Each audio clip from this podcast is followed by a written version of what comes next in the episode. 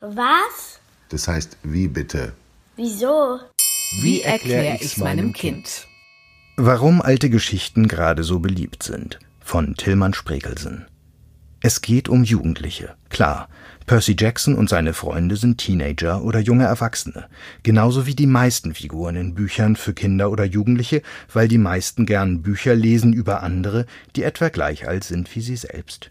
Nur, dass in den Percy Jackson Romanen von Rick Riordan auch wichtige Figuren vorkommen, die viel älter sind als Percy oder seine Freundin Annabeth. Es sind die alten griechischen und römischen Götter oder Halbgötter, die mit den heutigen Jugendlichen kämpfen oder ihnen schaden wollen. Von ihnen erzählt man seit der Antike, also seit ungefähr 2500 Jahren. Und es scheint so, als seien sie gerade wieder sehr beliebt. Denn die Bücher, die von ihnen erzählen, werden auf der ganzen Welt hunderttausendfach gekauft. Percy Jackson ist nicht die einzige Buchreihe von Rick Riordan, in der es um Götter geht. In anderen erzählt er von den germanischen und den ägyptischen Göttern. Und Riordan ist auch nicht der einzige Autor, der sich dieses Thema ausgesucht hat.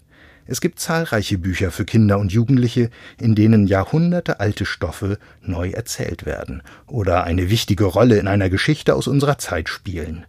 Ganz offen geschieht das etwa in den sehr vielen Bänden aus der Reihe Das magische Baumhaus, in dem es zwei heutige Kinder mit dem Zauberer Merlin und der Fee Morgana zu tun bekommen – Beide stammen aus den Geschichten um König Artus und sind also über tausend Jahre alt.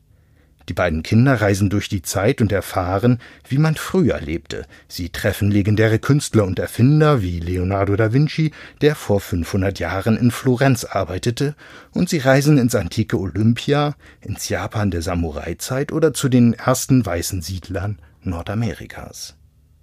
In den Harry Potter Büchern dagegen ist es viel weniger offensichtlich, dass Joanne K. Rowling ständig alte Geschichten und Mythen für ihre Romane verwendet. So sind viele der magischen Tiere, allen voran Dumbledores Phönix oder der Basilisk, der in der Kammer des Schreckens lauert, seit dem Mittelalter beschrieben worden.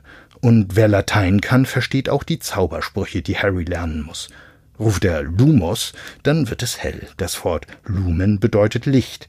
Will man es wieder dunkel haben, ruft man Nox, Nacht.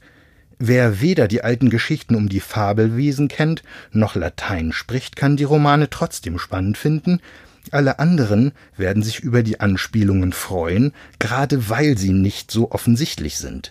Man kann etwas entdecken und hat das Gefühl, die Bücher noch ein bisschen besser zu verstehen. Ist das der Grund, warum gerade so viele Bücher alte Geschichten enthalten, sie verwandeln oder fortschreiben? Wenn ja, ist es sicher nicht der einzige. Ein anderer ist, dass diese Geschichten ja nicht erst in unserer Zeit immer wieder neu erzählt werden, sondern schon seit der Antike, auch wenn manche eine Zeit lang vergessen waren und dann wiederentdeckt wurden. Warum? weil es für Schriftsteller reizvoll ist, sich mit bekannten Stoffen in ihrer eigenen Zeit zu beschäftigen, also etwa über König Artus so zu schreiben, dass er für die Nachbarn, Freunde und Leser des Autors interessant wird und seinen Artus damit in eine Reihe mit vielen anderen zu stellen.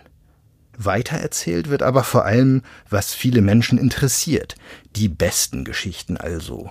Die weniger guten Geschichten und Gestalten geraten dagegen in Vergessenheit. Es gibt aber noch einen Grund. Er hat damit zu tun, wie Bücher zu den Lesern kommen. Denn die allermeisten Bücher für Kinder und ein großer Teil derer für Jugendliche werden nicht von ihnen selbst, sondern von Erwachsenen gekauft. Und die greifen oft zu Texten, von denen sie hoffen, dass sie nicht nur spannend sind, sondern bei denen ihre Kinder außerdem noch etwas lernen und sei es nur, dass ein Phönix am Ende seines Lebens in einer Flamme neu geboren wird.